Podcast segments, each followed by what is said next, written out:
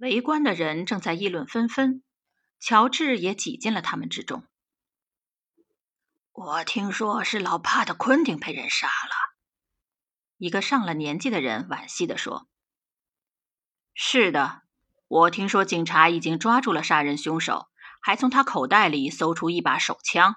那是个年轻的小伙子，据说是刚从教养院里放出来的一个家伙。”一个中年男子十分肯定地说：“哎，我和老帕特相处多年。”他可是个好人，这个杀人凶手真该受到惩罚。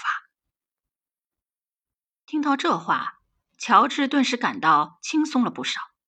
现在看来，即使没有他的帮助，别人也发现了受害者，并且帮助警察抓到了凶手。这时，他似乎觉得自己和贝蒂没有必要再卷入到这桩凶杀案中了。于是他悄悄离开了现场，独自向家里走去。第二天早晨九点钟，他正在刮胡子，听到收音机里传出新闻播音员的声音，说是昨天晚上在飓风角海滩发生了一起凶杀案，六十二岁的帕特里克·昆丁被人用一颗子弹射杀，警察在犯罪现场附近抓到了凶手。是刚从弗莱蒙特教养院逃出来的理查德·潘恩，今年刚刚十九岁。新闻中还说，潘恩被捕时，警察从他身上搜出一把手枪和昆汀的钱包。根据警方的说法，此案已经彻底侦破。乔治听完这些之后，觉得自己可以将这件事从此忘掉了，因为一切都已经解决了。乔治和贝蒂在斯普鲁斯海滩度过了最后几个小时。他们商定，一旦乔治在波士顿安定下来后，贝蒂就去找他，然后两个人就结婚。当天下午，乔治和贝蒂就离开了斯普鲁斯海滩。在接下来的日子里，工作在波士顿的乔治仍然很关注这个凶杀案的有关报道，可是波士顿的报纸却很少刊登这方面的消息。据说，根据弹道专家的分析，当时射杀昆汀的那颗子弹的确是从潘恩的手枪里射出来的，而且从他身上搜出的钱包上带血的指纹也是他的。后来又过了一个多星期，潘恩在狱中上吊自杀身亡。自此，这桩凶杀案也就算了结了。乔治在波士顿工作的那家公司名叫马克汉姆皮革公司。由于乔治工作很努力，运气也不错，再加上贝蒂的从旁帮忙，所以他顺风顺水，一路升迁，还不到十年的时间就成了公司的副总经理，可谓春风得意。乔治和贝蒂的婚后生活应该说是很幸福的。贝蒂看到丈夫事业有成，也很欣慰。唯一让他有所抱怨的就是乔治对工作太过专注，经常会忽视他的感情和存在。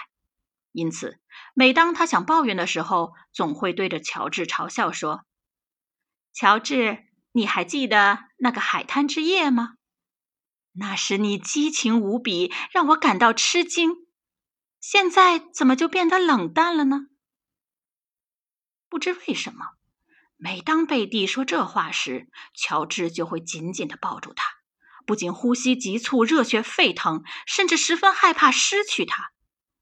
这让贝蒂感到幸福而满足，但乔治心里很清楚，那天促使他在海滩上紧紧抱住贝蒂的，并不是出于一个男人的激情，而是那桩凶杀案带给他的惊恐。他曾一直好奇的想，如果贝蒂知道了这一实情，他会怎么想呢？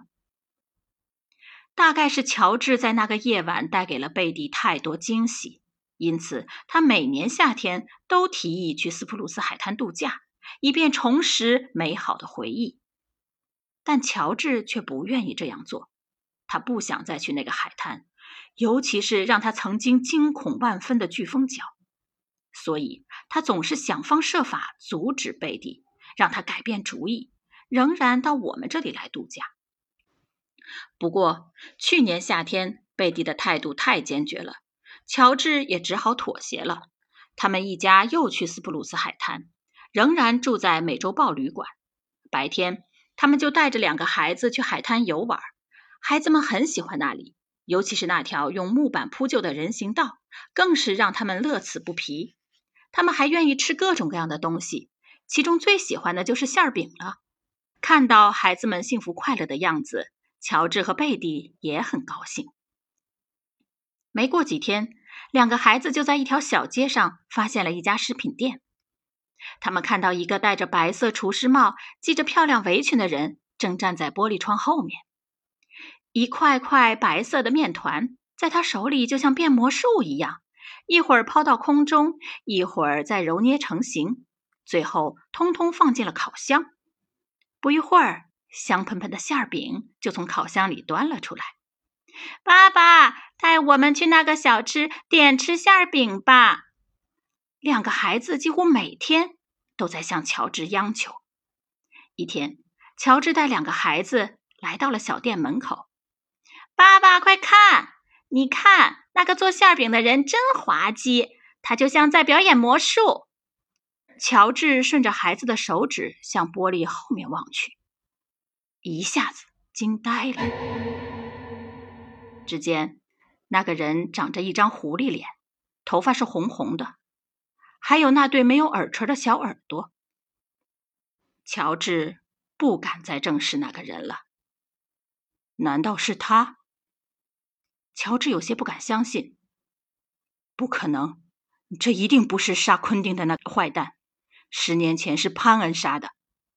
这个人虽然跟潘恩很像，可能是他的弟弟，也可能是一对孪生兄弟。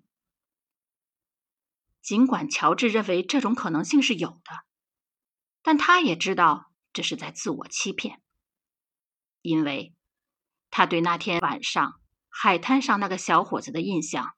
太深了。乔治看着玻璃后面正忙着做馅饼的那个人，他相信自己的猜测不会错，他就是海滩上出现的那个小伙子。